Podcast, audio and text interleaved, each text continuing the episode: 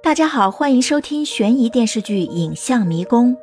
漫长的季节，细腻地刻画了小人物的生活琐碎和情感纠葛，时间跨度近二十年，展现了桦林这个北方小城市的凶杀案始末。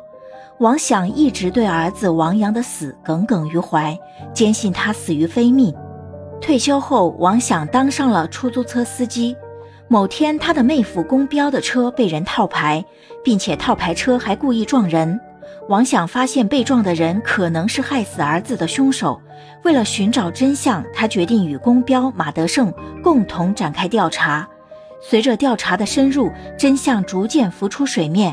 原来，王想的儿子王阳与女大学生沈墨相恋，但沈墨是个苦命的女孩，自幼被收养她的沈栋梁侵犯和迫害。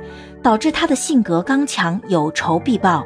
在酒店打工时，沈墨不堪忍受香港商人卢文仲的欺负，杀死了他。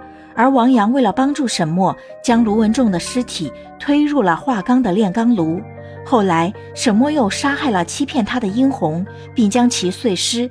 王阳想和沈墨远走他乡，但他需要赡养父母，因此拒绝了沈墨。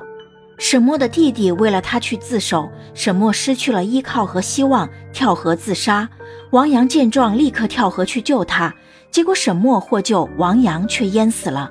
沈墨为了弟弟的骨灰，回到桦林，杀死了沈栋梁和他的妻子。最后，沈墨被王想抓住并投案自首。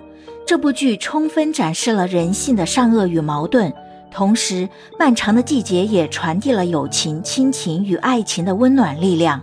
故事中，三个老伙计相互扶持，勇往直前，展现了他们在人生救赎之旅中的团结与勇气，让你在看剧中思考人生的价值与意义。